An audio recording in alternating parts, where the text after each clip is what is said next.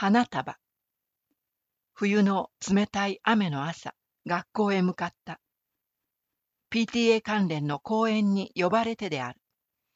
そこの学校長と初めて会ったのは数年前。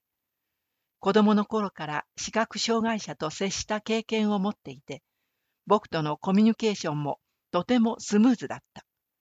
校庭の桜に小さな実がなったと僕の手のひらに乗せてくれた。ということは、あれは春の終わり頃だったんだろう。それから毎年会っている。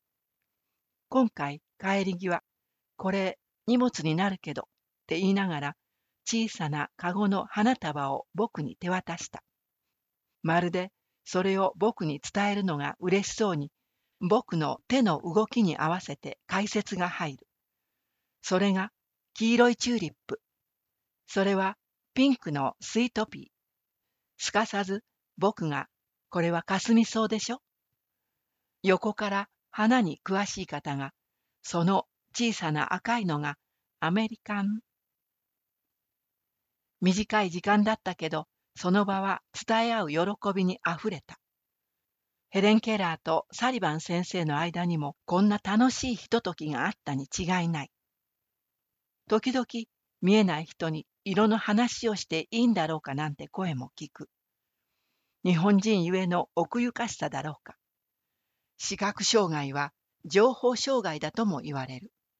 それはそうだろう。ある科学者の調査では、情報の8割は目から入るらしい。